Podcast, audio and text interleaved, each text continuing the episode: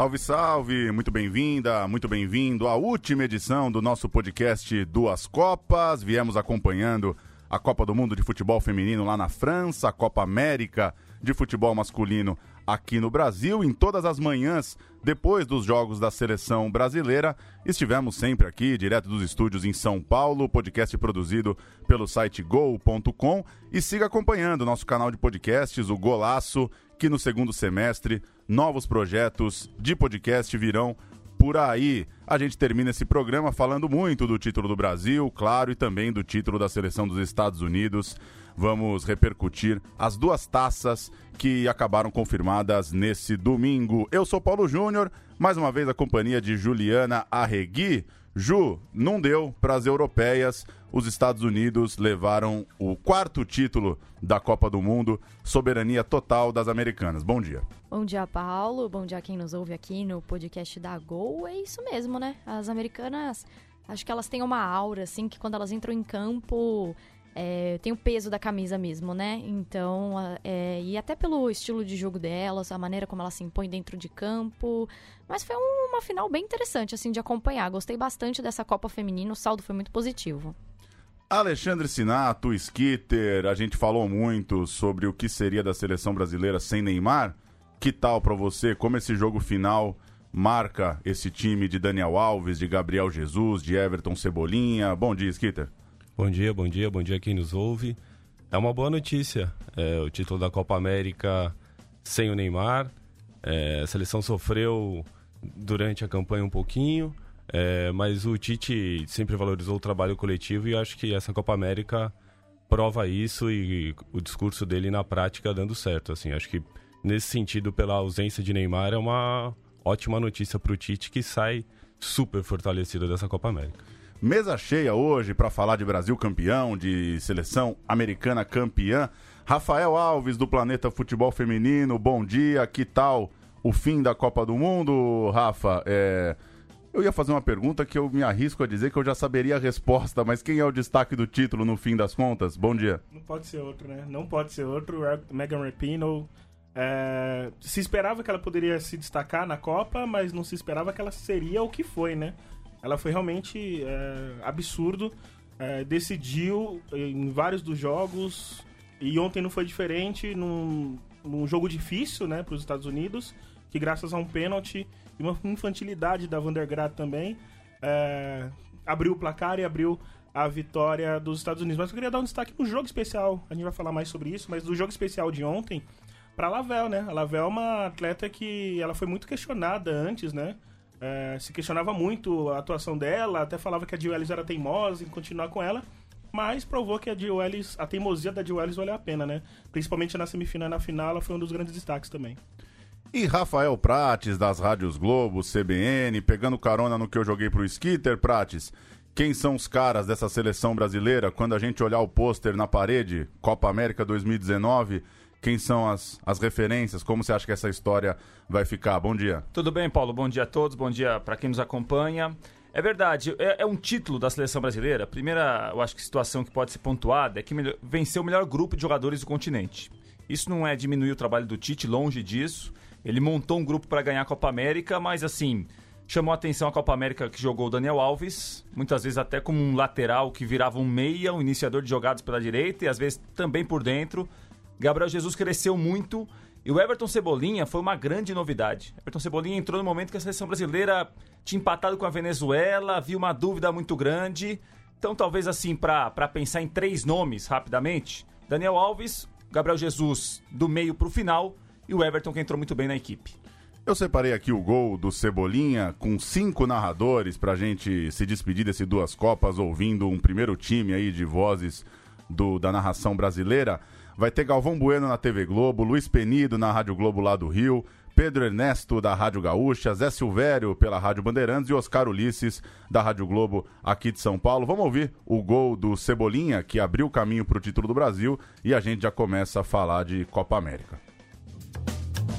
Gabriel, bonita fita, tá com moral. Olha o cruzamento, olha a chance, olha o gol!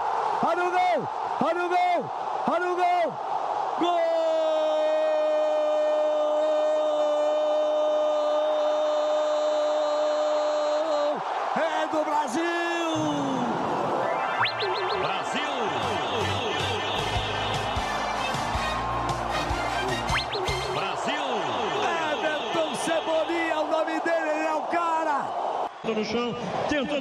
Passou sensacionalmente, cruzou. É bola pro Brasil, emendada, guardou!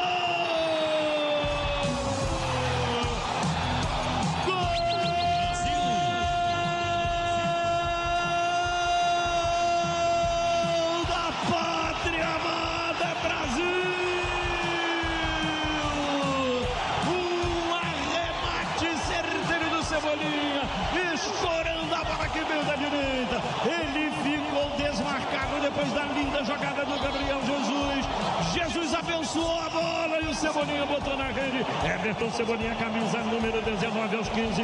15 minutos do primeiro tempo, abriu o placar, estoura o Maracanã e fortalece a massa. Marcado pelo Trauco ainda Gabriel Jesus, ganhou dele, cruzamento aconteceu, Everton, gol! Gol!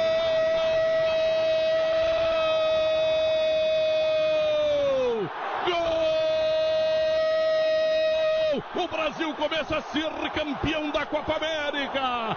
Cebolinha, descasca Cebolinha, faz ele chorar Cebolinha. O Brasil faz o Peru chorar com a cebola, azeda que Cebolinha está colocando dentro do gol deles. Dominou, pisou, fintou, limpou, boa jogada, cruzou pra Everton, é gol!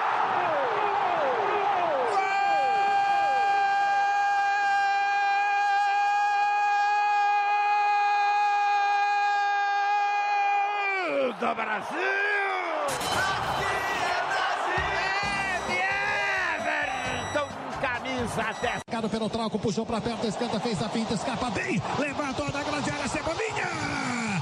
Pro gol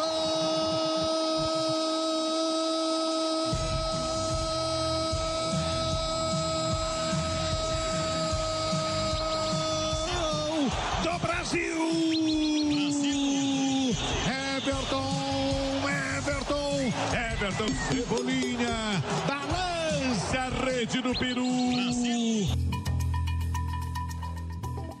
Tá aí o gol que abriu o caminho para a vitória do Brasil pelo diante do Peru por 3 a 1 Skitter, vamos seguir nesse papo de olhar a seleção um pouquinho para frente. É, time começou com Richarlison e David Neres, time contou com William, que acabou lesionado, perdendo a final. Começou com Felipe Luiz, depois teve Alexandre, uma seleção sem o Marcelo, uma seleção que tem a volta do Daniel Alves, que tem uma defesa com alguns veteranos ainda, Miranda, Thiago Silva, enfim. Eliminatórias da Copa no ano que vem, uma nova Copa América no ano que vem, esta já talvez com uma pressão de título muito menor, né? O Brasil vai ter um- uma Copa América recente quando chegar para disputa lá na Argentina e na Colômbia. É, que rumo que você acha? Que que essa, que que esse torneio, que que essa conquista, como ela interfere no rumo da seleção brasileira? Você imagina mais testes? Você imagina o Tite mantendo essa base? Enfim, como a gente começa a imaginar a seleção aí que tem eliminatórias e uma nova Copa América daqui a um ano? Acho que a Copa América consolida um esqueleto dessa seleção do Tite, sem dúvida, né? É, obviamente ele vai testar mais gente, mas tem uma, uma, uma coluna vertebral ali já bem clara do- é, e formada, agora, e agora validada ainda por um título. Então, se você pegar é, Alisson, Marquinhos, daqui a pouco eu volto nos, nos, nos veteranos, pra, porque acho que é uma outra discussão até. Mas se você pegar Alisson, Marquinhos, Casemiro, é, o Arthur, embora não tenha se destacado tanto, mas é um nome que tá bem consolidado, pelo menos no elenco. É, Jesus, Everton, Richarlison, então uma base está formada. É, acho que uma grande discussão pensando no futuro é se a gente vai querer ou não trocar esses veteranos. Porque se fala muito em renovação e é normal a gente pensar nisso agora para a Copa do Catar, mas você renova também quando quem você já chama deixa de dar conta do recado. É, acho que é praticamente unanimidade que o Daniel Alves foi um, é, um grande destaque da- dessa seleção. Ele ganhou ainda o prêmio de melhor da Copa América. Eu acho que até justo, porque o cara jogou muita bola, jogou muito contra a Argentina. É, talvez o jogo mais difícil ali para o Brasil, que poderia realmente oferecer mais riscos, né? Porque contra o Paraguai, acho que o Brasil mais se embananou pelas próprias pernas do que por uma ameaça paraguaia. É, mas hoje você jogando adiante, pensar em alguém na lateral direita é, para o lugar do Daniel Alves é difícil, né?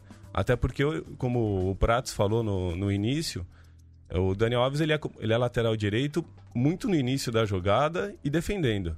Quando a seleção passa no meio campo, ele é. joga na meia direita. E, e, tem outra coisa, né, Skitter? Em relação a, a, O Daniel Alves hoje, por exemplo, digamos que ele não seja mais convocado. Quem vai assumir essa vaga? Porque me parece que assim, a concorrência hoje em relação ao Daniel Alves é, é bem inferior. Né? O Danilo pode ser? Pode ser. O Fagner é um jogador um pouco mais novo que o Daniel Alves. É que é difícil imaginar que um jogador que, por mais que se cuide, fale que a idade não tem tanta interferência, ele tem 36 anos. Vai ter quase 40 no Catar. Será que ele vai ser um lateral? Vai, vai ser utilizado se ficar como um meia mesmo? Então, assim, realmente tem essa situação da, do Daniel Alves aqui em diante. É, e o Tite reconhecendo essa importância, acho que é, porque além de tudo, além da importância no campo, tem a importância dele, a liderança dele no grupo é, é indiscutível, né? Eu achei até, a gente até falou em algum podcast do como você eleger como capitão depois de tirar a faixa do Neymar, eleger um, um amigo do Neymar é até assim um afago ao Neymar e tudo mais.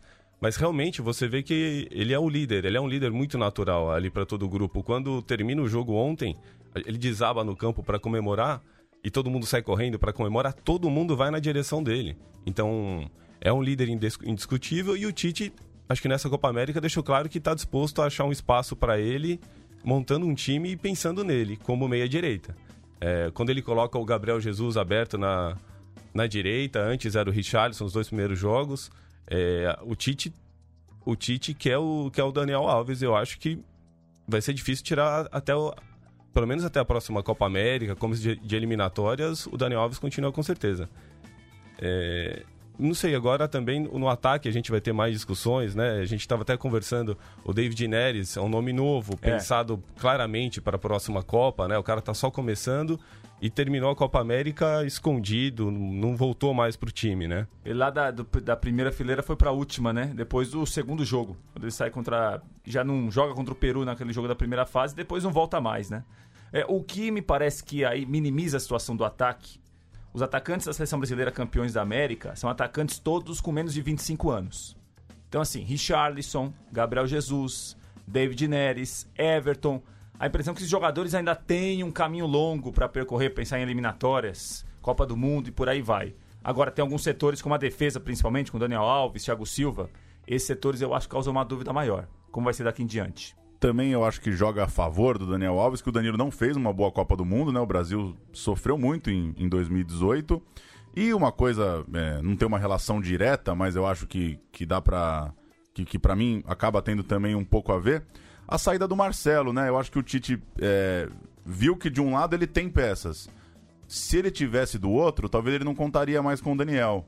É, acho o Marcelo um jogadoraço, não, não desistiria do Marcelo, mas acho curioso como é, não, é que, não é que ficou todo mundo. Acho que foi pensado. É, na zaga, talvez o Tite pensou, ainda não dá para tirar o Thiago. Na direita, ainda não dá para tirar o Daniel.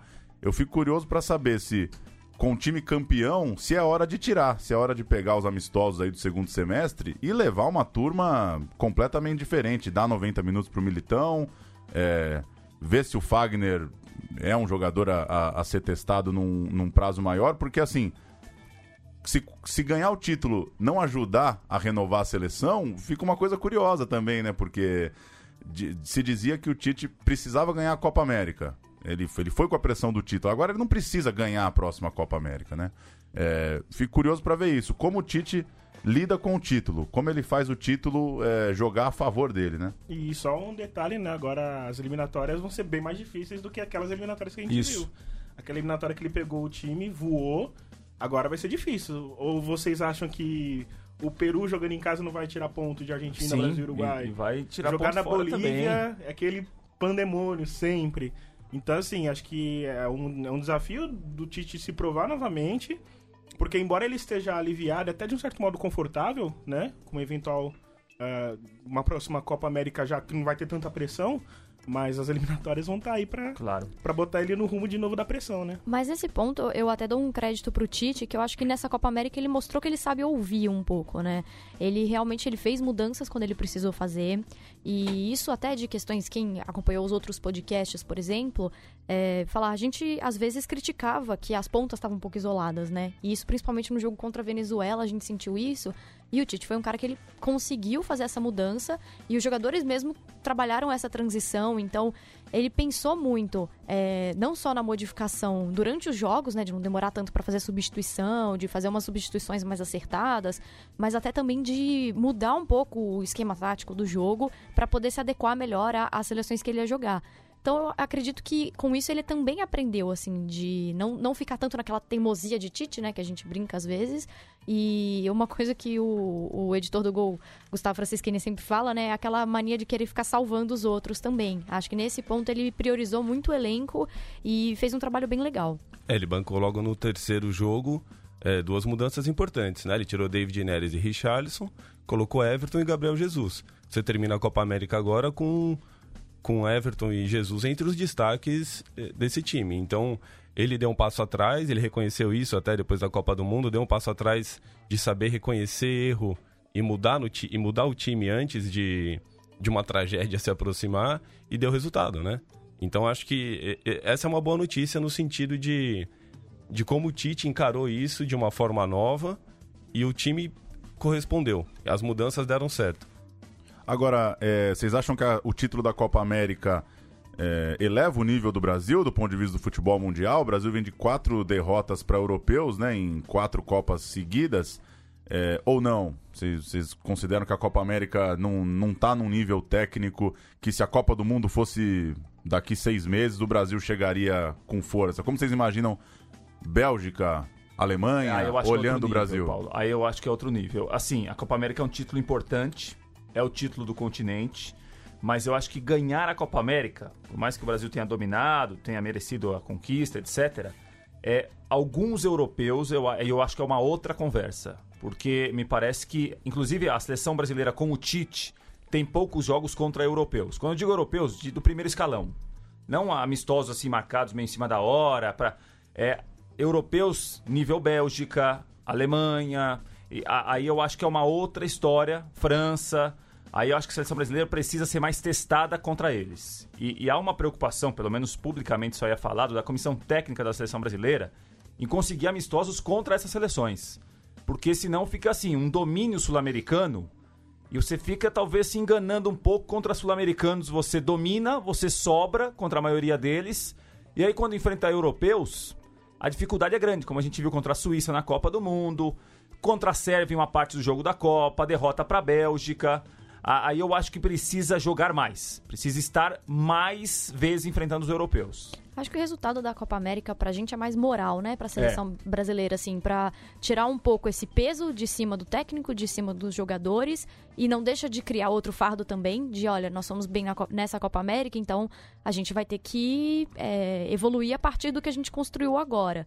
Então é um pouco meio morde a sopra, assim, né? Isso que o Rafael falou é muito, muito honesto, assim. A gente falta muitos jogos com o primeiro escalão pra gente receber testes que vão é, dificultar a vida da seleção. Até pra você ver quais são as piores falhas, assim.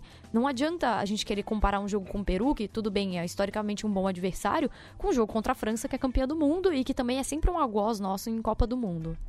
E no próximo feriado de 7 de setembro, né, tem dois amistosos marcados, né? Um no dia 6 um no dia 10, Brasil e Colômbia e Brasil e Peru, ambos nos Estados Unidos. É, tem o problema da, da Liga das Nações na Europa também, né? As eliminatórias europeias também, então vai ser difícil mesmo o Brasil encontrar essas datas. É, para falar um pouquinho mais do elenco, imaginando aquelas, aquelas edições de jornal de segunda-feira com a setinha para cima, a setinha para baixo, a maioria da turma sai com setinha para cima? Vocês acham que. é, ou tem, tem algum jogador desse elenco que vocês é, balançam um pouco para imaginar a sequência na, na seleção? Acho que a maioria sai com setinha pra cima, mas é, eu vou destacar uma setinha pra baixo dessa Copa América toda, que é o Felipe Coutinho. Até depois da saída do, do Neymar, esperava-se que ele buscasse um pouco mais o protagonismo, assumisse uma liderança técnica ali em campo. E o Coutinho, para mim, decepcionou jogo pós jogo. Teve um outro momento de, de um segundo tempo ali contra a Argentina, se não me engano. Ontem também, ele, de buscar o jogo. Você vê que ele tá tentando, ele até começou a tentar uns dribles e mais por um contra um. Imagino que o Tite tenha encorajado ele a fazer isso. Mas ele não consegue, até, até quando a bola cai no pé, dentro da área, para finalizar, finaliza para fora. As coisas não deram certo pro Coutinho nessa Copa América. Eu sinto ele um pouco cabisbaixo, meio, meio triste, assim. A última temporada dele no Barcelona tão abaixo, e ele admitiu isso várias vezes, acho que ainda tá, tá pesando no ombro do Coutinho e ele não conseguiu se livrar disso na Copa América. E agora com o futuro em aberto, sem saber se continua no Barça, se vai pro PSG, enfim, a gente vai ter um, algumas semanas de mercado quente no primeiro escalão da Europa. Para mim, o Coutinho, que começou a última Copa do Mundo bem, na, na fase de grupos foi muito bem e, e aos poucos foi, foi caindo, perdendo esse, essa chance de se tornar um protagonista, para mim, a grande seta para baixo de um cara que o Tite banca até o fim é, é o Coutinho. É, não, e o Coutinho é, é uma situação curiosa, né? Ele é muito talentoso, mas ele tem um jeito muito introspectivo. E o Coutinho parece que para se dar muito bem precisa de um ambiente muito favorável. Então assim, no Liverpool com o Klopp, parece que tudo conspirava a favor do Coutinho. E aí ele se ajudava também porque ele sabe jogar. Em um outro ambiente, não sei se ele tem uma dificuldade de adaptação para talvez em uma outra situação que não seja uma situação entre aspas confortável para ele eu também fiquei com essa impressão. Ele, a maioria dos jogos ele não se omitiu. Ele aparecia para jogar, se apresentou ontem para jogar. Concordo. E o segundo tempo, ontem, ele tinha um campo grande para jogar. A seleção peruana fez uma marcação mais à frente. A seleção peruana, em determinado momento, ficava com dois ou três só marcando atrás, o restante da equipe toda à frente. E ele errou em algumas jogadas, assim, driblava e demorava para soltar a bola, errou três, quatro vezes seguidas. E eu tenho essa impressão, né? não sei se aí é, é o trato com ele, é o ambiente tem que ser tudo muito a favor dele ele tem qualidade, mas eu também achei que foi uma Copa América apagada do Coutinho. Até porque você cobra um jogador diante da expectativa, claro. a expectativa é baseada no que o cara pode oferecer, né? Então, é, o Coutinho, todo mundo sabe a qualidade dele, é um cara super valorizado, fez temporadas incríveis pelo Liverpool, não à toa o Barcelona pagou dois caminhões de dinheiro por ele, então a cobrança é mais elevada. Mas esse, essa questão pessoal dele, desse, dessa característica que o Prats falou, Ontem, até no pódio, você vê. É, é curioso como isso fica claro. Para cumprimentar, obviamente, tem um monte de cara de terno ali, Sim. alguns conhecidos, outros não, não vamos nem entrar nessa questão, mas ele, ele, não, ele não abraça ninguém, ele, ele malemar olha no, no olho dos caras, ele cumprimenta, sai rapidinho e fica no cantinho ali depois pulando do lado de algum mais conhecido antes de, do Daniel Alves pegar a taça. Então é um cara fechado mesmo, introspectivo, eu acho que é um desafio para qualquer técnico que tem um, um, jogador dessa qualidade fazer desabrochar e jogar tudo que ele tem, né? Toda a bola que ele tem.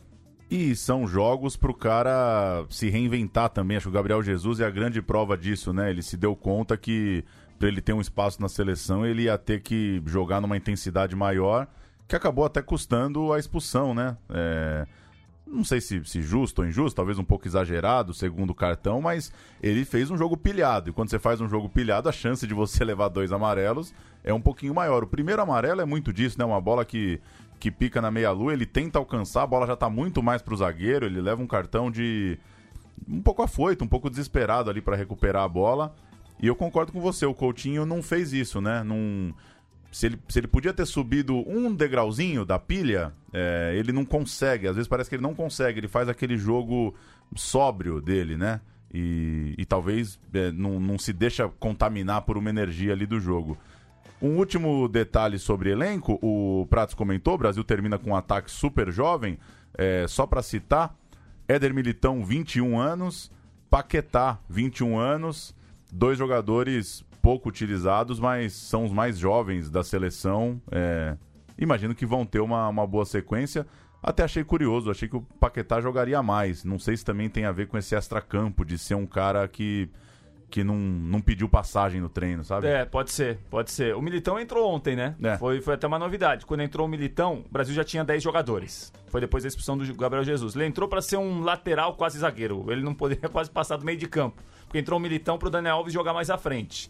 É, assim, foi um Tite que revelou uma faceta nesse título, o, a, a, faceta, para mim, que é nova, de modificar a equipe. De não, o, o Tite, geralmente, ele tem uma convicção, ele tem ali alguns jogadores, obviamente, de preferência dele, E a Copa do Mundo ele falou isso, ó, eu demorei pra mexer. Um torneio, a Copa América seis jogos, Copa do Mundo pra ser campeão sete. Se você demora muito pra mexer, acabou o campeonato. Você não vai, não, não é aquele de 38 rodadas que você pode, você vai perder hoje pra recuperar amanhã. Então, o Tite dessa vez, ele não ficou, ele no segundo jogo a equipe já não foi bem, ele já me- mexeu. Então, assim, isso eu achei que foi uma evolução do Tite. Né? Ele sempre preza muito por esse lado de organizar, a equipe sempre defende com quatro ou cinco, por mais que ataque muito o adversário. Então, assim, mas tem esse outro lado. Militão e Paquetá realmente quase não jogaram. Né? São jogadores que são jovens. A gente imagina que eles voltarão a ser convocados, mas esses tiveram menos chances comparado aos outros. Mas aí eu acho que passa muito mais pelo fato de da pressão de ganhar a Copa América Isso. em casa também do que pela convicção técnica, até por, por desempenho em treino. Acho que aquele lance preciso ganhar isso, então não vou arriscar muita coisa agora não, vou arriscar o que precisa. já estão acostumados com isso. É. O próprio Paquetá também, eu não sei o quanto ele se queimou quando ele entrou contra o Paraguai, né? Entrou contra o Porque Paraguai. ele entrou e ele não foi bem. Então, eu também não sei o quanto isso foi um efeito meio David Neres, assim, né? Que o próprio Tite falou, ah, dei uma chance pro moleque e não foi bem. O que eu também critico um pouco o lado do Tite de pegar um cara muito novo, né? E não, de repente, ter deixado ele jogar contra o Peru, que a gente, né, na primeira, no- na primeira fase que a gente tava, né, já tava ganhando o jogo, poderia ter deixado o cara de- ficar um pouco mais relaxado. Isso também é outra coisa que a gente já comentou aqui antes. Eu, eu tenho essa impressão de que o Paquetá ficou um pouco queimado, assim, por, é, por não ter feito essa. Não, talvez não ter correspondido a uma atuação que se esperava. Eu separei aqui o Tite falando de Messi, é, pra gente mudar um pouquinho o assunto, falar das outras seleções, dar um giro no que rolou na Copa América. Messi saiu indignado do- da disputa do terceiro lugar, disse que a Copa América estava armada para a seleção brasileira, incomodado ainda com possíveis erros de arbitragem na semifinal. O Tite respondeu pro argentino. Vamos ouvir. Aquele que eu reputei como um jogador extraordinário, extraterrestre, eu, eu coloquei dessa forma. Ele tem que ter um pouquinho mais de respeito e tem que entender e aceitar quando ele é vencido. Nós somos prejudicados numa série de jogos, inclusive da Copa do Mundo. Inclusive na Copa do Mundo. Então, muito cuidado naquilo que está falando. Então, estou respondendo, estou colocando direto nas manifestações que ele teve. E botou pressão muito grande pela grandeza que ele tem pela grandeza que ele tem. Cada um tem as suas adversidades. E tem um pouquinho mais de cuidado e de respeito. Ele sofreu três faltas contra nós. A quarta que teve não foi do Casimiro. Nós jogamos limpo contra a equipe da Argentina o tempo todo. Muito claro. Uma é a grandeza. E eu quero, eu quero entender isso como um momento de. Foi expulso de forma injusta, não merecia. Também do outro lado. Quem merecia era Medel, não era ele. Ele no máximo amarelo. Então estou aqui para colocar. Então, eh, só um cuidado para colocar do outro lado e transferir situações que elas não são. Nós temos que passar por cima de arbitragem hoje. Vocês acham que dá pra dizer que a Copa América é também marcada por erros ou pelo menos polêmicas do VAR, dessa essa coisa que ainda tá ainda tá acostumando jogadores, crítica, treinadores, o que gerou inclusive uma inédita é, loucura do Messi, né? Messi tão, tão calado às vezes, tão Sanguíneo, né? Um Pois é. É, Quem diria que a gente estaria debatendo é, besteiras faladas pelo Messi, né? Não é, não é toda segunda-feira que tem besteira do Messi para debater. Mas enfim, vocês acham que é marcante é, a, a postura do VAR nessa Copa América ou um pouco de exagero aí na questão? É marcante, é, acho que tem uma. A discussão do VAR ainda é muito nova, né? E eu acho que é até perigosa quando a gente entra só em dois extremos de sim ao VAR, ele é ótimo, vai salvar tudo, e não ao VAR, um grande vilão. Mas tem uma coisa que, que para mim fica claro nessa Copa América é, com um juiz ruim, não tem VAR e tecnologia que salve. Se o cara é ruim, ele. Não importa se ele vai na TV ou não. O de ontem deixou claro isso. É, o cara vai ele, vai. ele vai na tela para rever o pênalti marcado sobre o, Everton Cebolinha e confirma o Ele pênalti. erra duas vezes, né? No campo e no vídeo. Então, assim, podia ter 12 caras auxiliando ele, 17 TVs, 30 câmeras, e ele ia continuar marcando aquele pênalti, provavelmente. Então, é, acho que por um lado faz sentido a reclamação da, da Argentina. Por exemplo, o Messi expulso. Na, obviamente, o jogo já não valia muita coisa, valia pela rivalidade ali. A Argentina queria deixar uma, deixar uma boa impressão na Copa América. É, a expulsão do Messi foi um absurdo no, no sábado. A do Medel também, viu? No Medel também. Eu não sem expulsaria dúvida. nenhum dos Sim, dois. Eu também não. Para mim é é no máximo amarelo, um para cada um. Os jogadores entendem isso, os técnicos entendem, tenho certeza que ninguém reclamaria. E, mas em, em, joga, em jogada de expulsão você pode rever é, e pelo menos dar uma olhada lá na, na TV. Você tem o um recurso, não custa nada. Você, os caras param lance para coisas tão menores. Você vai expulsar dois caras com 35 do primeiro tempo, dá uma olhada na, na TV. Não olhou e expulsou é, eu falei do Messi porque ele é o grande personagem. Sim, sim. Quem estava no, no, estádio no sábado para ver disputa de terceiro lugar estava só para ver o Messi. O VAR virou uma muleta, né, de, então. de muitos desses árbitros, assim, e é, é muito mais sobre quem tá apitando do que, de fato, a tecnologia, né? Acho que a reclamação também que cabe aos jogadores que a gente ainda não se acostumou é a quantidade de vezes que se para para olhar o VAR. Mas aí eu também acho que tem a ver com quem tá apitando a partida. Sim. De muitas vezes não bancar uma decisão, é, ou de ficar acionando toda hora, às vezes desnecessariamente, e, e cria-se esse também, né? ranço, né? né? O tempo também de consulta os caras conseguiram estragar o VAR, assim, na, na, Copa América, especialmente. É, isso, isso é um temor que eu tenho, Rafa, porque eu, eu, eu tenho quase a convicção que a América do Sul vai estragar o VAR. A arbitragem sul-americana. a Comebol vai. Porque, assim, a, até tem um protocolo do VAR a ser seguido. Em muitos jogos da Copa América, sinceramente, tudo que eu ouvi do protocolo, eu vi tudo diferente. Eu vi o VAR ser consultado para dar cartão amarelo. Eu vi o VAR ser consultado. O Vilmar rodando no jogo Venezuela e Peru foi ao VAR para ver linha de impedimento. Isso daí, pelo menos o protocolo que foi passado aqui no Brasil era diferente. É verdade que o VAR foi uma novidade, tirando a arbitragem brasileira, os outros árbitros quase não conheciam, não, tinham, não tinham trabalhado com o VAR. Tinha o Pitana, capital final da Copa do Mundo, enfim, alguns outros árbitros, mas muitos aí, pela primeira vez, trabalharam com o VAR, inclusive ficaram no VAR. Então acho que tem isso também. Mas, mas é um temor que eu tenho. Aliás, o Pitana deveria ser o, o, o árbitro, o árbitro da final, da final né? né? Colocaram um chileno, né? Chileno Depois o Chile ser eliminado pelo Peru, enfim. É. Acho que uma coisa que o VAR é, me convence na Copa América é que resumir a ideia de VAR à justiça é, é, é muito pouco, é Sim. muito superficial. A arbitragem Sim. continua tendo um, um estado de espírito ali do jogo, né? Porque quando você expulsa o camisa 9 do time e sai um pênalti, é, aí não é tecnologia, né? Não tô querendo dizer aqui que o VAR é caseiro, mas tô falando mais ou menos isso. O VAR pode ser caseiro pode, também. Claro pode. O VAR pode ter, o VAR pode ser, pode ser compensação. Eu acabei de expulsar um cara, sai um contra-ataque, o cara limpa a jogada e cai, pênalti. Até porque né? tem uma peça muito importante nessa tecnologia do VAR que é, o, é o ser humano que opera, né? Pois é. Então não tem. Inclusive, falando em ser humano, só para não deixar passar reto, é... a Copa América do Messi, eu acho que mostrou um Messi. Se em campo ele não, não foi bem, não, não, não se destacou, um Messi mais humano que a gente não está acostumado a ver. Então, na Argent... a Copa América foi a primeira que o Messi cantou o hino da Argentina em campo. Um Messi ativista, né? O Messi ativista. O Messi nunca deu tanta entrevista na vida. Indignado, Toda né? a zona mista o cara parou. O Messi e se despediu bem, né? Falando uma grande bobagem de Copa Armada pro Brasil. Aí foi um pouco de choro de perdedor mesmo. Mas é porque o tava... cara que só jogou no Barcelona a vida inteira não pode falar muito, é, não pode chorar muito é, de arbitragem, pois é, né? Pois é. Mas ele reclamou de campo, reclamou da Comebol, deu entrevista é. depois de todo o jogo, é, cantou o hino, falou bobagem. Pô, é legal ver o Messi assim normal. Gente Messi, como a gente. Gente como a gente. Eu acho que os argentinos os argentinos saem dessa Copa América em relação ao Messi, talvez um pouco menos com aquela desconfiança de ele é espanhol, não, não queremos ele aqui, não sente nada. Um e, aí prepara, né? e prepara o terreno para a Copa do ano que vem, a Copa América é do ano que vem também, né? Também. É. Prepara o terreninho ali para causar um e, e, você disse perfeitamente, né? O Messi ele, ele encantou novamente os argentinos, né? Se você vê os jornais, até mesmo a torcida já tá olhando o Messi de uma outra maneira. Inclusive, minha mãe estava na Argentina nesse fim de semana, ela falou que no sábado e no domingo as TVs só mostravam o Messi reclamando da Comebol, que estava tudo comprado, e reclamando Esse me do representa, VAR. Me é. representa. Agora, é, é, curioso também como a, a, a comunidade do futebol aí tem uma boa vontade com o Messi, que é absurdo, né? Porque é, chegamos ao ponto de comemorar que o Messi tá mais humano. Paulo, e, é bom a gente falar uma coisa em relação ao jogo de sábado, antes da expulsão.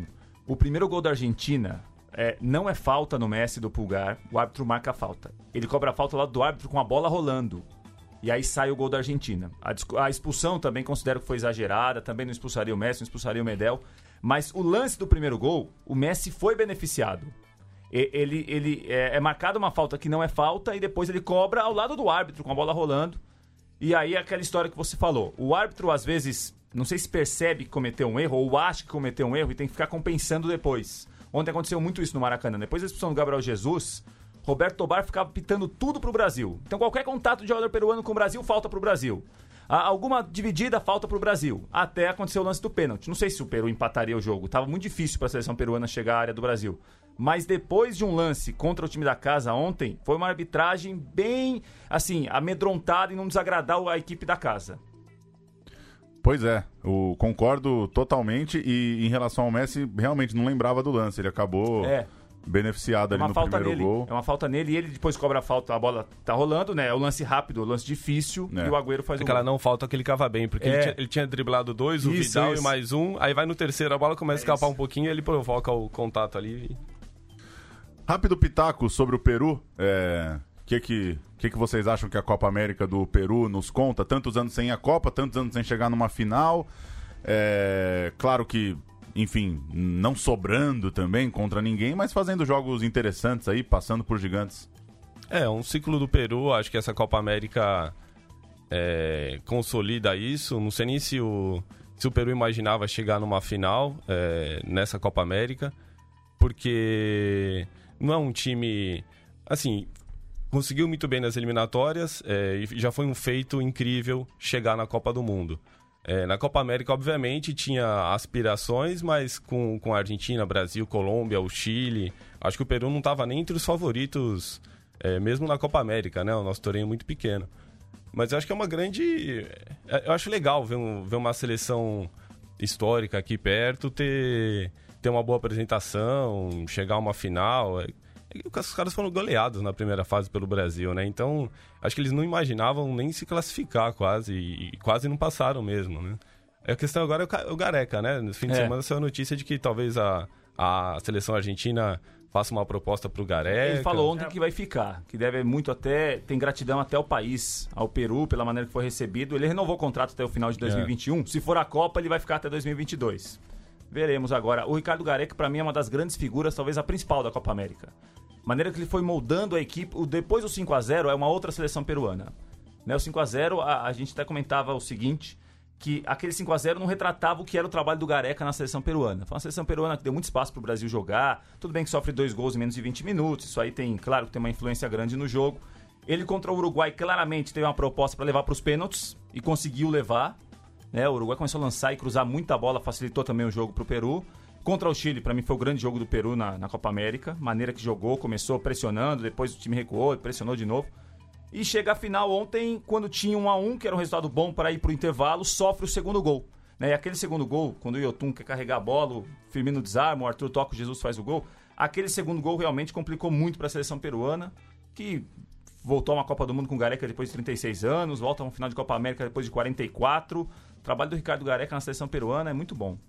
E só um destaque rápido também, né? Se você pegar a Copa América de 2015, 2016. Isso. Entre os quatro. Entre os quatro. É isso. Com exceção de 2016, que acho que fica, né? É, Mas elimina o Brasil. Elimina o Brasil, Isso. bem, bem lembrado. Vai pra Copa e não faz um papel vergonhoso, eu não acho. Dentro do, do que se Isso. esperava. E agora, é, e agora chega como vice-campeão, então o Gareca acho que merece um destaque positivíssimo aí nesse ciclo da seleção peruana. E o Guerreiro como um belo personagem individual também, né? Já foi, foi pela terceira vez dividindo a artilharia de Copa América jogando pelo Peru, não é, não é pouca coisa, né? E tem muita Copa América, né? Em 11 meses começa outra, é uma loucura, né? Pra você explicar pra alguém que não gosta muito de futebol por que, que teve tanta Copa América, não é muito fácil não, porque basicamente resolveram mudar o ano, mas já tá marcado, então faz mais uma. É tipo despedida de final de ano, assim, vai fazendo todo dia, fica a semana inteira. Agora, finalmente, ao que parece, a Comebol vai nessa toada, né? Tem Copa América no ano que vem e deve seguir nos anos pares, né? Intercalando com as Copas do Mundo. Mas foram muitas, né? 11, 15, 16, 19, mais uma em 20.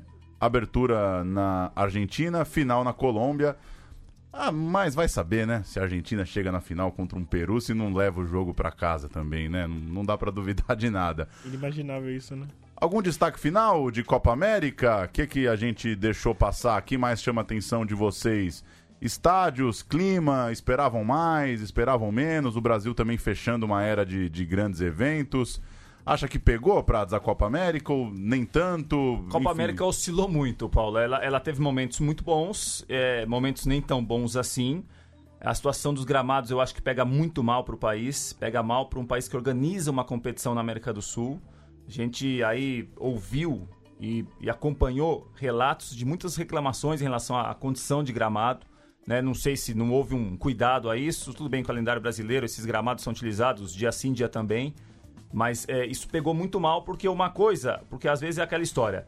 É, o outro falar mal do meu país não pode. Só eu que posso. E a gente viu na, em Salvador, já na estreia, argentinos e colombianos reclamando da Fonte Nova. Mas depois os brasileiros também reclamaram. Também reclamaram. O, o Tite, os jogadores, tirando talvez a Arena Corinthians, o Morumbi, quase todos os outros gramados receberam reclamações. Daí eu acho que é um ponto muito negativo da organização do torneio pro, pro Brasil.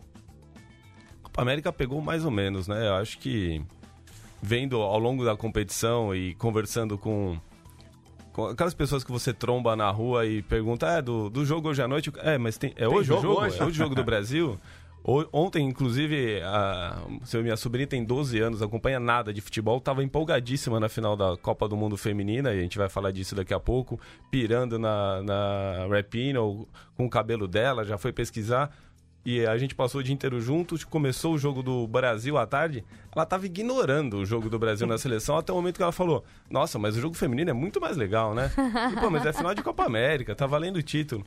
É, eu acho que Copa América não tem esse peso todo, você não vê as pessoas super falando disso. Teve o episódio do Neymar antes da Copa América que tava, esquentou mais o noticiário do que a própria competição mas também não tinha uma grande expectativa de que seria uma nova, uma mini Copa do Mundo aqui no Brasil, não. Acho que foi meio de acordo com a expectativa pro evento. Agora, vai dar saudade, viu, Skitter? Se manter a média de 30 em 30 anos, a gente vai ser bem tiozinho na próxima Copa América.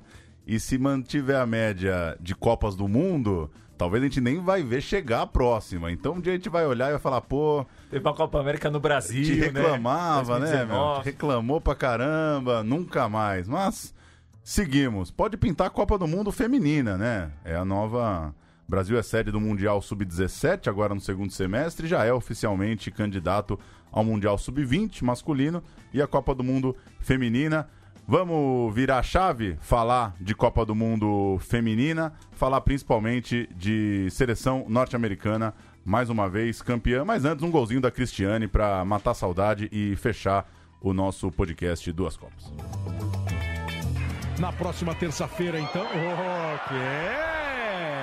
Olha a bola lançada, lindo lance da Tamires, canetinha da Tamires, cruzamento da Debinha, subiu a Cristiane!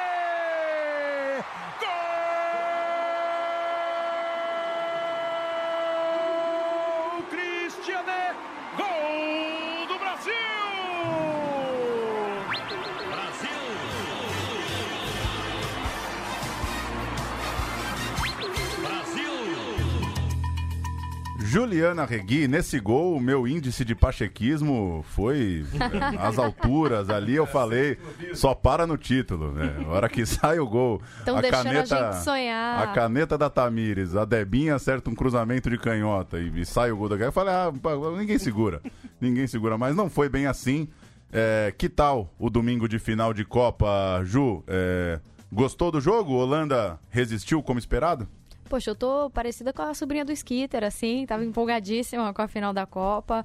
É, eu acho que quase todo mundo que acompanha futebol feminino esperava que os Estados Unidos fossem levar diante da Holanda, mas você sempre tem aquela pontinha de esperança de, de ver um, um campeão diferente.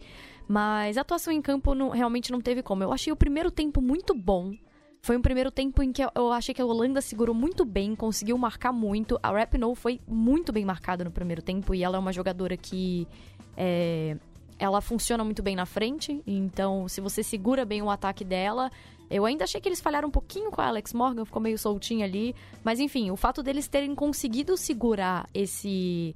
É, o empate no primeiro tempo, 1 0 a 0 E ainda por cima, os Estados Unidos é, não fazerem aquele gol é, antes dos 15 minutos, que é, não só virou uma marca registrada da seleção nessa Copa, como também é uma coisa que desmoraliza muito o adversário, né? Você fazer um gol rápido e já partir para cima. E foi uma seleção que pressionou muito. E a Holanda tava muito fechadinha, muito, até um pouco demais, assim. Às vezes a gente pensava como que a Holanda vai conseguir chegar na área dos Estados Unidos se ela não consegue sair da própria, enfim, do próprio setor ali.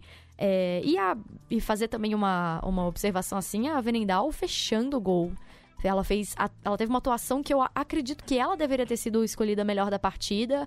Mas aí, como é uma votação popular, aí eu acho que pesa também o fato da Rapinoe ter feito o gol de pênalti, ter A sido. Fez, né? Exato, a personagem que foi na Copa. Então, assim, a gente releva um pouco. Mas. é, e até também falando que foi, achei que foi uma Copa muito de goleiras, né? As goleiras chamaram muito atenção nessa Copa. Mas eu fiquei muito impressionada com a Holanda no primeiro tempo e acho que desmontou mesmo quando levou um gol, ficou. Deu uma afobada, deu uma sentida e os Estados Unidos confirmaram esse favoritismo e elas, as americanas têm muita frieza, né, de jogo. Isso é uma coisa que a gente tira um pouco o chapéu, assim, a parte psicológica delas é muito forte. Você que acompanha tanto, Rafa, é, tem alguma surpresa nessa seleção americana ou a galera do futebol feminino que, que sabe como esse time joga já, já esperava tamanha, tamanha sobriedade, tamanha soberania em campo? Assim, é como a, a Ju disse, né? A gente meio que já espera que os Estados Unidos seja campeão, mas espera também que, que nem a gente pensa, eu, pelo menos, eu cheguei a citar França e Inglaterra como favoritas, né? E como de fato eram. É que no meio do caminho, eh, principalmente a França, né, pegou os Estados Unidos. As duas, né? Exato, exato. E, e foi interessante porque, assim, a gente pode falar de surpresas pontuais na seleção, no elenco. Como eu já citei a Lavelle, a própria Dal Kemper também, que era um. Teve um jogo, inclusive, um amistoso contra a Austrália, que ela toma um, um gol, acho que é a Kerr que faz, não lembro se foi a Kerr que fez, mas que ela parece livre, a Kemper deixa o campo pra ela, e ela foi muito questionada naquilo. E aí vai o mérito, obviamente, pra Jill Ellis, né, que bancou. Eu preciso de alguém que, que tenha essa mobilidade de sair com, com os dois pés, sair jogando com os dois pés. Eu preciso da Dal Kemper. Então eu preciso confiar nela. O mesmo com a Lavelle, né? A Lavelle, ela tem... é, ela quem, quem é mais de saída mesmo é Ertz, mas a ela tem essa possibilidade também. E o gol de ontem mostra isso. Você vê que ela domina com os dois pés, ela joga pra um lado, pro outro. Óbvio que contou com a ajuda da Grata também, que, tipo, Não deu o bote, combate, né? E ela, depois do pênalti, deu uma pane a Van der Graat também, né? Porque teve esse lance com a Lavelle, que ela faz o gol. Teve o lance com a Dan, que ela aparece dentro da área e ela não, não sabe o que fazer, não sabe se dar o bote. não- Enfim, quase que a Dan faz também o, o terceiro dos, dos Estados Unidos.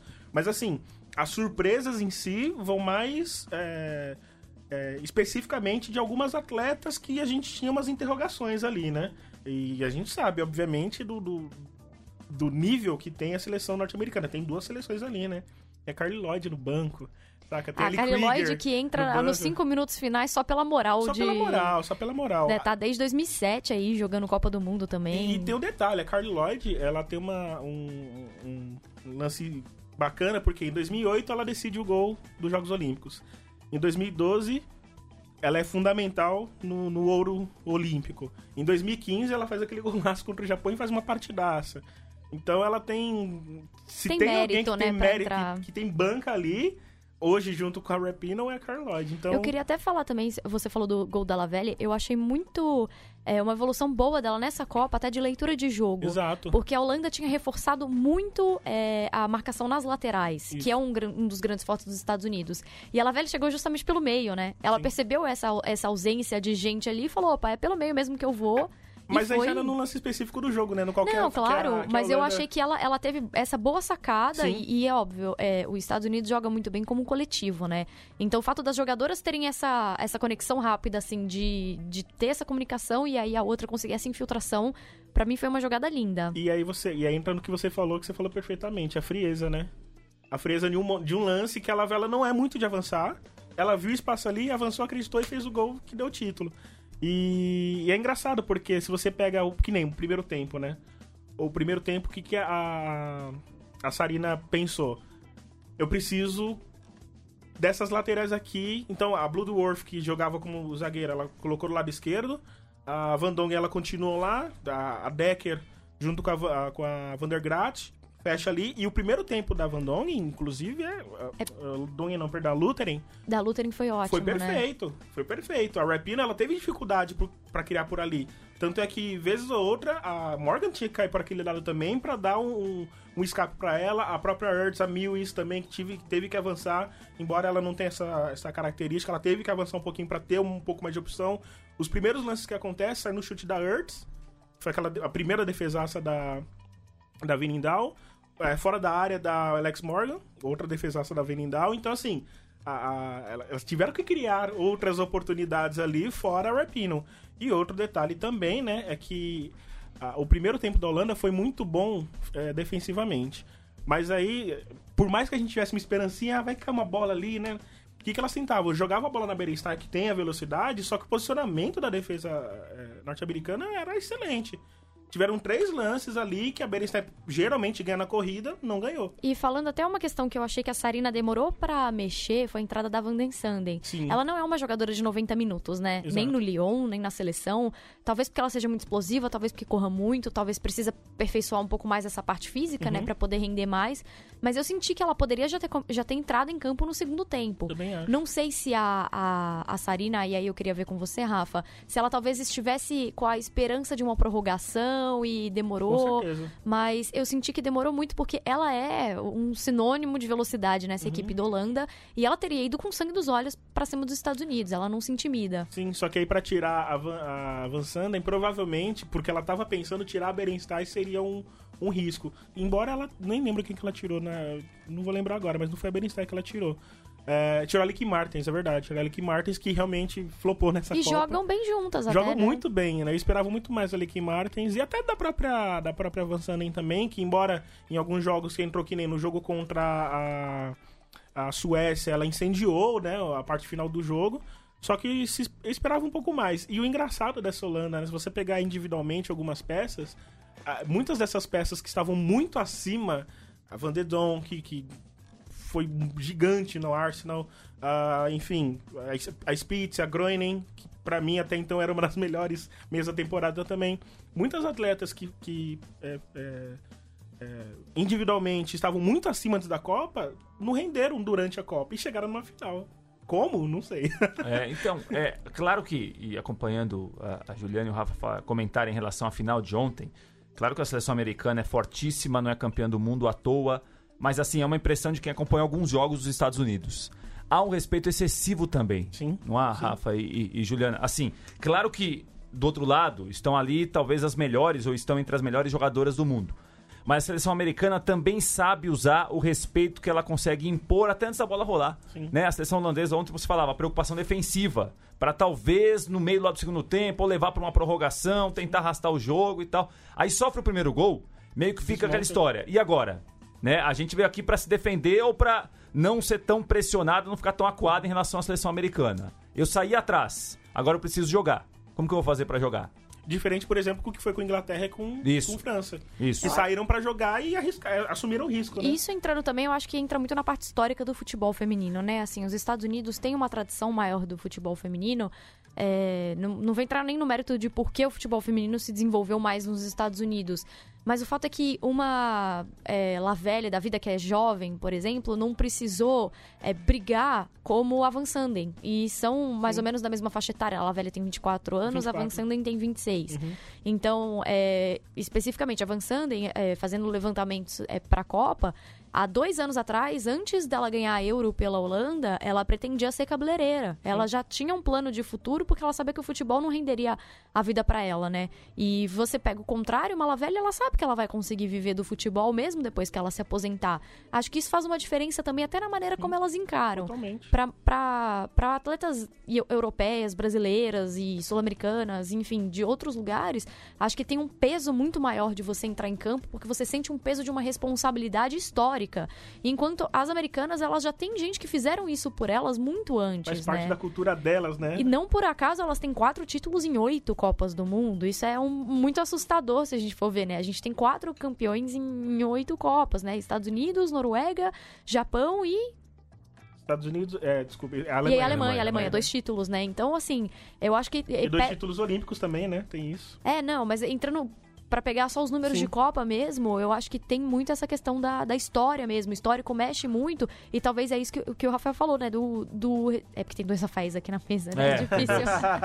mas é, o que o Pratos falou do respeito excessivo mesmo com a seleção americana. É um medo, porque há tantos anos elas castigam, e ainda que já não seja a melhor seleção americana que eu, que eu vi jogar, pelo menos, né? Eu acho que os Estados Unidos já teve mais qualidade. Tem questões aí também É, e aí, fazendo um jabazinho aqui de uma matéria que entrou no ar na Gol ontem, talvez o time não tenha sido ideal, mas que os Estados Unidos têm uma preocupação com base que não vem se desenvolvendo tão bem quanto já foi. Sim. Nas últimas competições de base, não tem ganhado nenhum título do Sub-20, nunca ganhou um título do Sub-17. O próprio esporte universitário mesmo já não tem mais formado tanto as jogadoras da seleção. Algumas, inclusive, preferem é, já se profissionalizar direto ou ir jogar na Europa, ao invés de passarem pela Liga Universitária. Então, pode ser que em alguns anos a Europa até passe os Estados Unidos nesse sentido. Mas ainda pesa isso, o fato de que, historicamente, elas têm uma preocupação a menos. E isso de- deixa elas mais leves em campo. Mas eu não sei até que ponto também, é, você falou essa preocupação com a base e tal, não sei até que ponto é necessário mesmo para os Estados Unidos ganhar um torneio de base. E você percebe isso pelo, pelos, é, pelos diversos. é, as, as vezes que elas participaram, né? Não chegaram nem em quartas, finais, semifinais. Eu não sei se elas têm de fato essa preocupação, porque tá tudo bem. O- os técnicos continuam os mesmos, o trabalho continua o mesmo. E no profissional. E no, pro- né? acho, que, acho que a preocupação mesmo é formar. É, e como você disse, né? Uma preocupação a menos que elas têm. Porque hoje você vê, por exemplo, a escola asiática domina no, no- nas bases. A Espanha, a França, a Holanda aparecendo agora também. Estão aparecendo muito bem nas bases. A Alemanha também. Então talvez elas precisam ter mais essa preocupação do que os Estados Unidos também. Os Estados Unidos não, tem. Porque quando chegar lá em cima, já tem uma base. Já tem uma base, a seleção é muito pronta, forte, é. Muito forte. Agora, minha- vim, vim pensando nessa pergunta, Rafa. Vocês que assistem futebol feminino muito acima da média dos nossos ouvintes, tenho certeza. A Rapino é essa bola toda mesmo? Ou é, surpreende de alguma forma ela chegar numa Copa e ser artilheira, bola de ouro? É a terceira final de Copa dela, né? Ela foi titular em 11 e 15, mas a minha impressão, pelo menos, é que ela não tinha essa, essa, esse protagonismo, ou essa repercussão, ou talvez o extracampo também levou mais, levou o holofote mais em torno dela. Fala um pouco dela para quem talvez não conhecia tanto. Eu acho que eu acho que ela é world class. Eu acho que ela tá ali, se você pegar as melhores da atualidade, ela está. Mas eu acho também que eu sinceramente não esperava que ela fosse a principal, né? É, você citou aí as Copas de 2011 e 2015, a gente tinha outras protagonistas também, né? Na Copa, né? Em 2011 tinha o Ambak, por exemplo. O Ambak, maior artilheira da história é, é, internacional. Em 2015 tinha a Carlode que tava voando. É, Vou abrir um parênteses aqui, até brinquei esses dias, a Ju até viu, de- deve ter visto, que eu tuitei assim, né? Que a qualidade dessa Copa de 2019 faz a gente olhar pra 2015 e falar, hum, não foi tão legal assim, entendeu? E aí o cara até falou, teve um, o Daniel Lopes, né, que também é um cara que banja muito, ele até falou, não, mas é... Mas aquela Copa ninguém voou. Falei, exatamente por isso. Os Estados Unidos foi voar mesmo na vitória contra a França nas quartas de final. E aí começou a voar, porque contra a Colômbia chegou a sofrer. Ganhou de 2 a 0 mas até abrir o placar sofreu. Hum, Então, é, a, a Rapino, ela aparece nessa Copa, porque embora tivesse Alex Morgan, por exemplo, ela, ela não tinha tantas protagonistas pra dividir, pra diluir essa, responsa essa responsabilidade. E outra, ela tava leve, né? Ela tava leve de uma temporada, que ela tá fazendo uma boa temporada na, na Liga Norte-Americana, normal, só que assim, na seleção norte-americana ficou claro pra ela que. Se você pegar o final de 2000 e 2018, há uma interrogação sobre a seleção norte-americana, a ponto da gente falar que não sei se. Na, na ordem, a gente não colocar os Estados Unidos como o primeiro título, é, favorito. Muito se falava na França, mas falava ainda na Inglaterra que tava voando. E aí tinha uma interrogação. Começa janeiro, os amistosos que os Estados Unidos têm, até ali a She Believes Cup também, né? Empata um jogo com o Japão, meio que estranho, né? Partiu dali, cara, o nível que a seleção sobe, e aí muito passa pelo, pela responsabilidade que ela assumiu nessa seleção. Porque, embora ela pensava, né, na, na temporada dela, no, no- na equipe e tal, ela focou nessa Copa de tal maneira, aquilo tinha um significado tão grande pra ela, que aí a gente viu em campo o que aconteceu, né? Eu acho é muito notável eh, essa parte do extracampo dela, como ela assumia essa, essa bronca e essa discussão pública que ela assumiu com o presidente dos Estados Unidos durante a Copa do Mundo e não depois de estar cheia de título na, na bagagem, seria muito mais fácil, né, para bancar qualquer tipo de discussão durante uma Copa. É, assumir essa responsabilidade, bancar, é, reforçar depois. Isso é, isso é uma coisa que poucos personagens no esporte mundial hoje fazem. É uma coisa. É, é muito notável, é muito acima da média nesse sentido de, de bancar alguma coisa, né? E até o E crescer com isso, né? Exato, e até o fato dela, assim, antes da Copa, dela já lutar pelos direitos da seleção, do, do futebol feminino como um todo, de bater a mão na mesa e falar assim, cara, os caras perderam pro Panamá. A gente é tetracampeão mundial, a gente é bicampeão olímpico, tricampeão olímpico, né? Tipo, como assim? E Ela- ela, assumir isso, né? E eu acho que ela também tem uma questão dela de. Já tem algum tempo que ela vem virando uma líder né, dentro da Sim. seleção é, feminina. E isso não ficou tão claro para quem não estava acompanhando muito o preparatório delas para a Copa. Mas para citar, por exemplo, das 23 convocadas, sete são veteraníssimas, assim, que já vem de um ciclo de três Copas nas costas, né? Se você for pegar a Lloyd, quatro. Mas a própria a Rapinoe, ela, ela já. Ela já, te- já teve seu auge, ela não vive mais o auge dela em campo, Sim. assim, e não, não deixa de ser uma jogadora acima de- da média, mas já não- é mais também uma, uma jogadora novinha de 20 e poucos anos com muito mais gás pra dar. Mas aí também entra isso, né? Essa segurança, talvez, essa postura de uma jogadora mais velha de poder bancar uma discussão extra-campo a nível de brigar com o presidente dos Estados Unidos. E bancar, né, Bancar, né? Exato. E não só por isso, mas a gente acha que é uma mil maravilhas a seleção norte-americana por tudo que elas conquistam, mas elas também sofrem. Elas ganham menos do que os caras, e vamos combinar, os caras perderam a Copa Ouro pro México, né? No mesmo dia em que a Copa Feminina. Freguesaço tem- do México, aliás, Pois né? É, do né? México, No mesmo cara. dia da final. E a Rapinoe foi uma pessoa que criticou. Falou, poxa, como é que vocês me colocam três finais no mesmo dia? Só que é a Copa do Mundo, tinha que cancelar tudo. E sabe? E eu acho que com uma certa razão também de reclamar, Uhum. né? De, a, a- de no mesmo dia o Infantino falar que tem que desenvolver mais o futebol feminino, ela fala, tá bom, e por que que na hora de né, decidir os calendários vem falar que não olhou as datas? Poxa, né? Então, tudo bem, uma foi determinação da CONCACAF e outra da Comembol. Teoricamente, a FIFA não teve nada direto, mas a própria FIFA poderia ter mandado um ofício falando, não, no dia tal é a data da final feminina. Manda Muda pra sábado, pra segunda, se virem. Isso. é, exato. Se vira aí, mas não- esse dia não pode e acabou, entendeu? Então eu acho que ela, ela assumir essas broncas e até também é, tem um pouco de desvio de foco, né? Ela entrar nessas polêmicas e assumir e tá lá falando nas coletivas, mesmo quando ela tava lesionada, faz com que as atletas também não precisem ficar pensando em dar é, justificativa para o que fez e o que não fez dentro de campo e o elenco treinar fechado.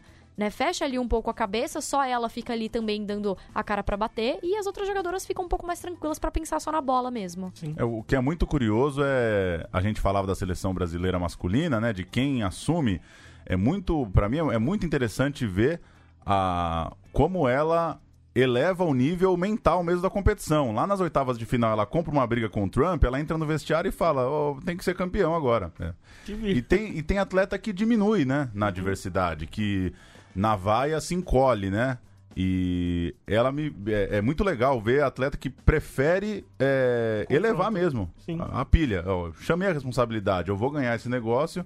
E bate o pênalti com uma tranquilidade absurda e comemora os gols como se fosse uma, uma pelada no colégio. Muita vontade em campo. Só pra gente é, fechar o assunto das europeias, eu queria falar um pouco de seleção brasileira ainda com vocês. É, Holanda, Inglaterra e Suécia vão às Olimpíadas, as três europeias mais bem classificadas. Muito se falou sobre uma melhora do futebol europeu, né? A Itália surgindo, a Espanha ganhando seu primeiro jogo numa Copa do Mundo. É, é marcante mesmo essa, esse melhor nível das seleções europeias? Vocês acham que de repente em Tóquio a gente vai ver uma Holanda ainda mais forte, uma Inglaterra ainda mais forte, uma Suécia chegando? Qual que é o, o balanço dessa reta final que teve europeias contra os Estados Unidos, né, no chaveamento? É, assim, é uma coisa que a gente já tinha visto em 2015, né? Mas a gente vê muito porque. é, acho que a Euro também potencializou isso, a Euro de 2017 potencializou isso, porque até então só era a Alemanha, né? Só era a Alemanha. Então a Dinamarca me elimina a Alemanha, a Holanda é campeã, enfim, isso potencializa também. E essa Copa mostrou que muitas seleções, se você citou a Itália e Espanha, estão aí, estão mostrando que o futebol europeu tá, tá bem forte e a tendência é que nas Olimpíadas sim, chega mais forte sim. Inclusive a Suécia, que me surpreendeu, eu não esperava que a Suécia chegasse tão longe, embora fosse, é, fosse medalha de prata no Rio.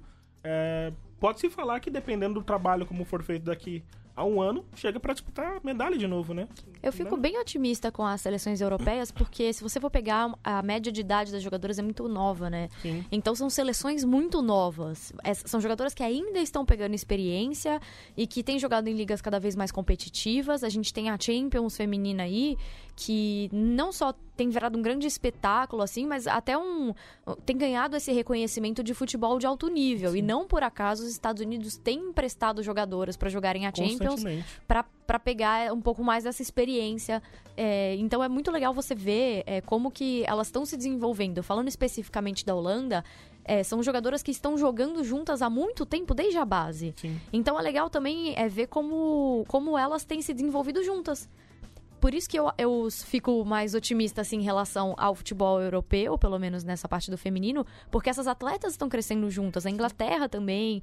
É, e aí você vai pegando jogadoras que vão ficando com cada vez mais cancha, que vão ficando mais experientes e que vão também até é, perdendo esse medo de jogar contra seleções é, ditas favoritas. Então, ah, já jogou tantas vezes contra os Estados Unidos numa Copa, perdeu tantas, mas calma, também não é isso tudo. Exato. Né? Dá, pra, dá pra elas terem um pouco mais de frieza, assim. Uhum. Então eu vejo essa, o fato delas serem muito novas uma coisa muito boa. Do, do meio para frente na Holanda, se você tirando a Spitz, a média de idade é de 25 anos, 24 anos. Não, a média de idade da Holanda é 25 anos. É, exato, é 25 anos. Van de Donk, uh, Groening, Medima, Berenstein, acho que a Berenstein deve ter 26, 27. Uh, uh, enfim, a Lick Martins, que, né, ok, não fez uma boa Copa, mas é Lick Martins, eu acho que ela pode render muito mais ainda pra seleção. Seleção brasileira, pra gente encaminhar o nosso final, fazer uma última 8 partezinha. de julho já, hein, Paulo? Não teve, na, não teve um movimento em relação Nada. à seleção brasileira. Exatamente. A CBF estava ontem no Maracanã, entregou medalha, tudo muito bom, tudo muito bem. Seleção feminina, eu tô esperando. 8 de julho. Você quer mais? Seleção brasileira já saiu da Copa do Mundo há três Duas semanas? semanas. Duas Isso, semanas? Duas semanas. É isso. Você quer mais? As seleções de base, quase um ano sem atividade, sem treinador. E aí, assim, é, e aí eu vou dar um, um, um- Não sei se a palavra é puxão de orelha, que é muito, muito presunçoso da minha parte. Mas um lembrete. É muito fácil, e aí vou colocar o parênteses de novo, tá? Considera a questão da emoção, pós-jogo e tudo mais. Mas é muito fácil você bater, como eu disse no dia lá que a gente conversou, bater pra baixo. Falar assim, meninas, treinem, não sei o que, a gente depende de vocês. Só que aí você olha lá pra base do seu da seleção que você joga e não tem um- nenhum trabalho. E o ciclo já tá rolando. Isso. As Copas Sub-17, Sub-20, ano que vem. Daqui a pouco já vai bater Sul-Americano, já vai bater é, os torneios continentais para definir essas vagas, e aí? Não tem nada, já perdemos um ciclo. Ont- Ontem me chamou a atenção as. é, Havia quatro jogadoras convidadas pela Globo na, na transmissão da final, né? Tava a Cristiane pelo São Paulo, a Tamires, a Érica e a Mônica pelo Corinthians. E aí o Cláudio Machado fez uma brincadeira assim com elas e se elas quisessem um presente de fim de ano, o que, que elas pediriam? É, me chamou a atenção o fato de que não foi. Não entrou no, no assunto de, de salário, de pagamento, de estrutura. Elas cobraram muito base. Sim. É, o trabalho na base do Brasil, que é justamente o que você está alertando aí, né? E a própria Érica chegou de um certo modo a meio que criticar o que a Marta disse. E ela também considerou, e todo mundo considera que- essa questão de, de, de emoção pós-jogo. Só que justamente por, pela Marta ser o que é, ela precisa ter um tato em relação a isso, entendeu? É, o que, que compensaria mais para uma estrela como a Marta? Bater e falar que a, mole, a molecada precisa, tipo, dependemos dela? Ou, CBF, vamos cuidar dessa base pelo amor de Deus, a gente tá sem técnico, a gente tá sem calendário. Beleza, vai ter um campeonato, o Sub-18 agora. Cara, são seis jogos em dez dias. Sabe? E, e, assim, lá em, em Paulista, em Pernambuco, duas da tarde. Sabe? Cara, e aí me vem o Marco Aurélio falar que é, é, dá, é, é, As condições, condições são as mesmas. são as mesmas. Não, é, é Tá difícil errado, porque gente. se as condições são as mesmas, então a CBF tá dando um atestado da própria incompetência. Exato. Porque se você tem as mesmas condições e o mesmo investimento, então qual é a diferença? Por que, que você tem uma base feminina que não conquista nada, que tá sem técnico há mais de ano? Pra, pra onde tá indo o dinheiro, então, que era destinado à Exato. base, né? O que que tá, tá fazendo? E outra coisa também que eu queria é, destacar, teve um- a coluna do Martin Fernandes no Jornal Globo, e eu achei que eu, foi- ele foi muito no ponto, assim, não só porque ele abordou as três finais no mesmo dia, né? Você ter final feminina, Copa América, Copa Ouro, mas também, assim, é o fato de como a seleção feminina continua ofuscada pela masculina. Então, você tem, o Brasil foi eliminado tem duas semanas, É, não se fala nada. é, o Caboclo falou que teria uma reunião com o Vadão depois da Copa América, porque, né, tá, tudo mais. E, ele, e aí o, o Martins, ele destaca isso. O Brasil não tem direito à própria crise. A seleção feminina não tem direito a curtir a própria crise porque estão mais preocupados com o futebol masculino. E é isso, o Vadão é um técnico que passou por duas Copas e nas duas Copas do Mundo foi eliminado nas oitavas. Não vou entrar aqui no mérito da campanha da Olimpíada, acho que foi outra situação, a gente jogou em casa, Que tinha um fator... foi, que também foi vergonhosa. Tinha, não, óbvio, mas assim, é, é uma campanha vergonhosa que a gente chegou até a semifinal. Sim. Isso, bem ou mal, é, as pessoas consideram, é, é, a parte numérica, elas Uhum. consideram importante. Mas teve o fator de torcida, enfim, teve um fator das próprias jogadoras também, de ter sido um elenco mais fechado. Mas o fato é, você tem duas Copas do Mundo que você cai nas oitavas, que você tem um preparo, o Brasil não teve um preparo ruim. Sim. Inclusive, as ex-jogadoras sempre falam que nunca se investiu tanto na seleção feminina quanto agora. E foram fazer uma aclimatação interessante em Portugal. Mas tem tudo que a gente já falou sobre a seleção aqui, né? Então, sobre os cuidados da CBF, você ter seis lesionadas já lá, já lá na Europa, isso é preocupante. Eu não vi nenhuma outra seleção durante a Copa Feminina e nem masculina. Eu não vi seleção. É, exato. E, e Ju, pra não deixar, não deixar longe, convenhamos, por que, por que, que tem que esperar terminar a Copa América pro presidente da CBF conversar isso. com o É, treinador? Ah, O que, que eles fizeram tanto A Copa no dia a dia Brasil, da Copa né? a América? pergunta do século. Isso um não tá nem parênteses. viajando, tá todo mundo aqui no Rio de Janeiro, chama, pega um, um voo, conversa. Duas semanas esperando a Copa América acabar, pra quê? Pra começar a conversar? Eu acho que tem uma blindagem muito forte da CBF em cima do coordenador do Marco Aurélio Cunha. Isso é uma, é uma coisa que eu vejo pouquíssima gente batendo nele. Não sei se é, talvez porque ele tem um bom histórico no futebol masculino, mas é isso. Ele tem um bom histórico no futebol masculino. Marco Aurélio Cunha sequer era um defensor do futebol feminino no São Paulo. Então já era questionável quando ele assumiu o cargo. E ele tá o quê? Há quatro, cinco anos? Eu não sei se o, o Rafa Quatro. sabe. Tem quatro anos que ele tá no cargo e o que ele conseguiu conquistar pela seleção feminina até agora. Então eu acho que também a gente tem que questionar isso. Sim. Não só o Vadão, não só o trabalho feito pelo Vadão, mas o trabalho de toda uma comissão técnica. E é um coordenador que vira e fala depois de uma eliminação para as oitavas, ainda que pela França, que tivesse um bom elenco e tudo mais, mas é uma eliminação nas oitavas, Uhum. chegar e falar que você tem as mesmas condições. Então, pera, ninguém vai questionar isso? Sim. Ninguém vai colocar isso à prova? Ninguém vai colocar à prova o trabalho dele? Isso também me preocupa muito. E só um parênteses, eu tinha falado que 2015 foi vergonhoso. Vergonhoso não foi perder a semifinal pra Suécia. Isso acontece. Não, calma. 2016. Do Você falou- Olimpíada, Olimpíada. Olimpíada, desculpa. 2015 foi a Austrália. É. 2016. Não foi perder a semifinal pra Suécia. E sim foi perder da maneira que perdeu pro Canadá. A medalha pro Canadá. Não, e De depois... um futebol apático. E, e- e aí falando já na, na- dessa questão do futuro, não dá pra gente discutir reformulação. Não dá pra gente discutir reformulação sem discutir os trabalhos de Marco Aurélio Cunha e Vadão. E assim, eu não vou nem levar o meu gosto pessoal, isso é o de menos. O que eu tô falando é que a gente tem aí dois ciclos de seleção que não tivemos resultados. E se resultado é, é- é- foi pelo menos foi isso que ele disse em relação a Emily.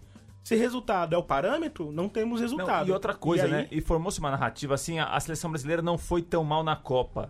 Mas ela não foi tão mal na Copa porque esperava-se quase nada. Exato. Então, aí, como ela caiu nas oitavas de final contra a França, França. na prorrogação. Com chance de ganhar? É, tá vendo? Ok. Nem foi tão ruim assim. Agora, não foi tão ruim assim porque a expectativa jogou lá embaixo. Então, qualquer coisa acima da expectativa que era mínima daria a impressão de que, tá vendo? Não, Não desse e o próprio Marco Aurélio Cunha tem se, ele tem se apegado muito a esse discurso, né? Sim. Porque pra você falar, a seleção chegou na Copa vindo de uma sequência de nove derrotas. E o próprio Marco Aurélio falava, não, mas calma, são nove derrotas, mas perdendo por um placar mínimo. e aí eu lembro que eu até na época brinquei, eu falei, ah, então tudo bem, se a gente foi eliminado com um gol de diferença, tá ótimo, né? Isso. Assim, porque perdeu É pelo placar mínimo. Eu- É um pensamento muito pequeno, É. né? Se você for pensar. Eu vou até aproveitar aqui, vocês que acompanham mais o futebol masculino, obviamente vão.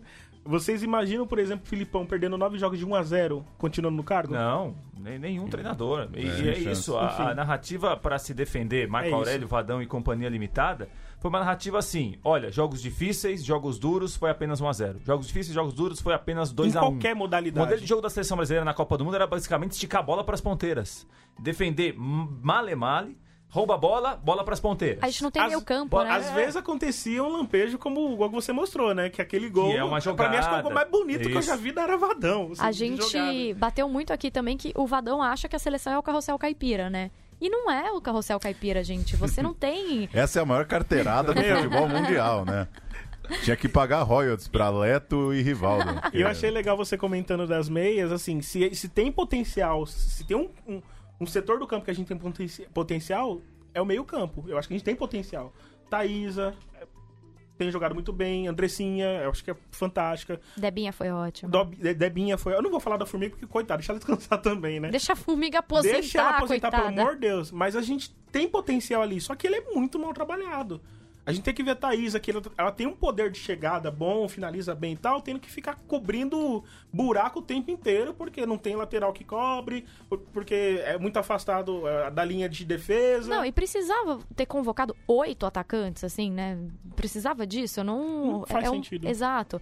Eu acho que foi uma, uma preparação muito mal feita, se você for pensar em tudo que foi oferecido de estrutura e de questões.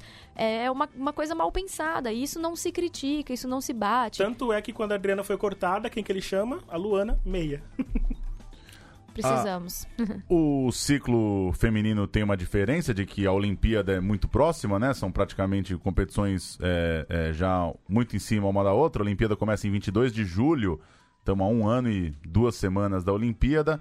Já classificadas Japão como sede, Brasil, Nova Zelândia, as três europeias que a gente citou, Inglaterra, Holanda e Suécia.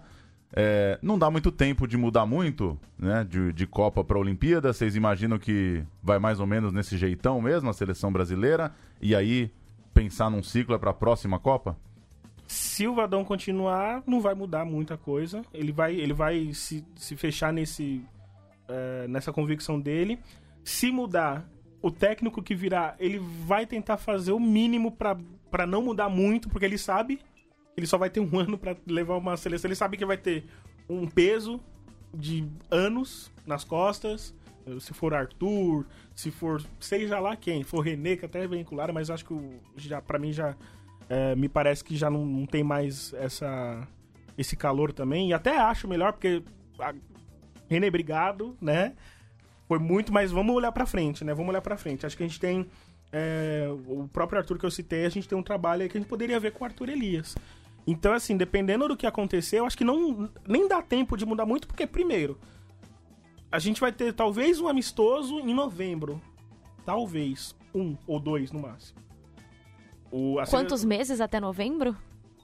Né? Pra que demorar tanto? Exato. O, o, a seleção masculina já tem dois amistosos em Setembro agora. setembro. Provavelmente vai ter mais um ou dois até o final do ano, no mínimo.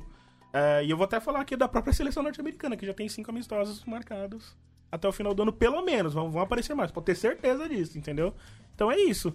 É, você não tem um garantido. Talvez tenha um torneio aí que estão preparando, alguma coisa que já estão falando também aqui no Brasil, com mais três seleções, mas é pouco, é muito pouco. E quem assumir, se o Adão permanecer, é, se o Adão permanecer, ele não vai abrir muito mão dessas convicções que ele tem. E quem for assumir vai ter essa dificuldade de Acho que tudo calendário. depende do- também do comando técnico, né? Assim, de coordenador. Vamos dar nome aos bois. Depende se o Marco Exato. Aurélio Cunha permanecer no cargo. Exato. Porque não adianta tirar o Vadão e deixar o Marco Aurélio, que é um cara que vai manter a mesma é, mentalidade ali. Uhum. E que eu acho que já é a hora de alguém do feminino finalmente assumir uma posição dessa na CBF. A gente não tinha isso 10 anos atrás, mas a gente tem hoje. A gente tem pessoas que já trabalharam anos no futebol feminino, que estão credenciadas, que estão diplomadas, que têm esse, eh, não só esse conhecimento de campo, mas extra-campo, que tem todo o preparo, que já podem assumir.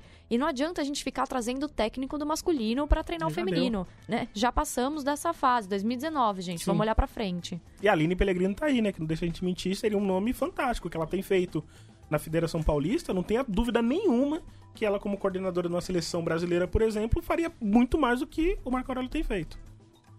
Muito bom, muito bom esse mês, hein? Ótima, muito bom acompanhar a Copa do Mundo Feminina e pra quem tá com saudade, ano que vem é mais ou menos a mesma coisa. Copa América é diferente, diferente no sentido das datas, mas muito próximas. Copa América termina e dez dias depois começa a Olimpíada, então teremos junho e julho nessa toada também de acompanhar tanto a seleção dos homens quanto a seleção das mulheres.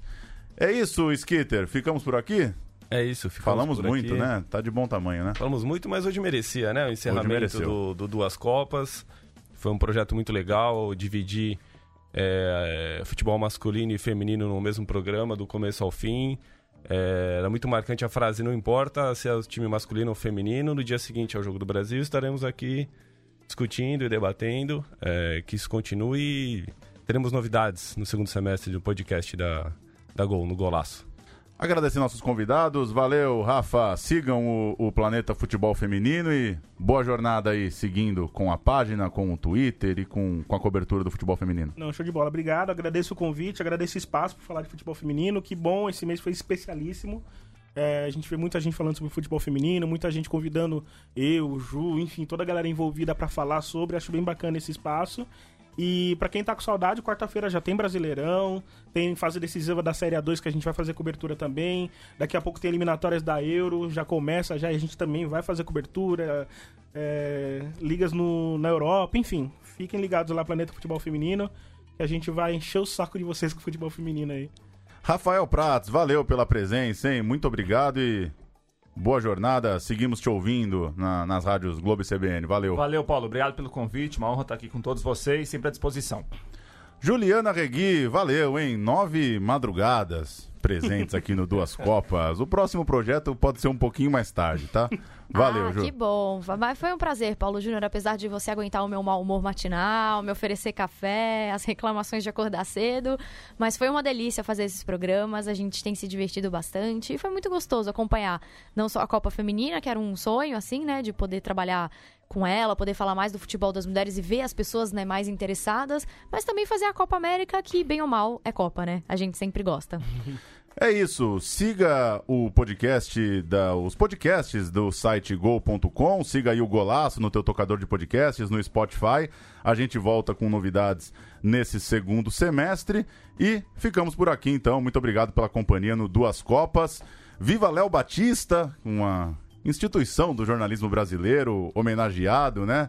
É, acho que ele não ouve o nosso podcast, mas sinta-se abraçado. Viva João Gilberto! Quem diria, hein? Um conterrâneo de João Gilberto levantando a taça no, no final de semana de sua morte. E a gente segue por aqui no Golaço. Acompanhe os podcasts da Gol.com. A gente volta em breve. Tchau!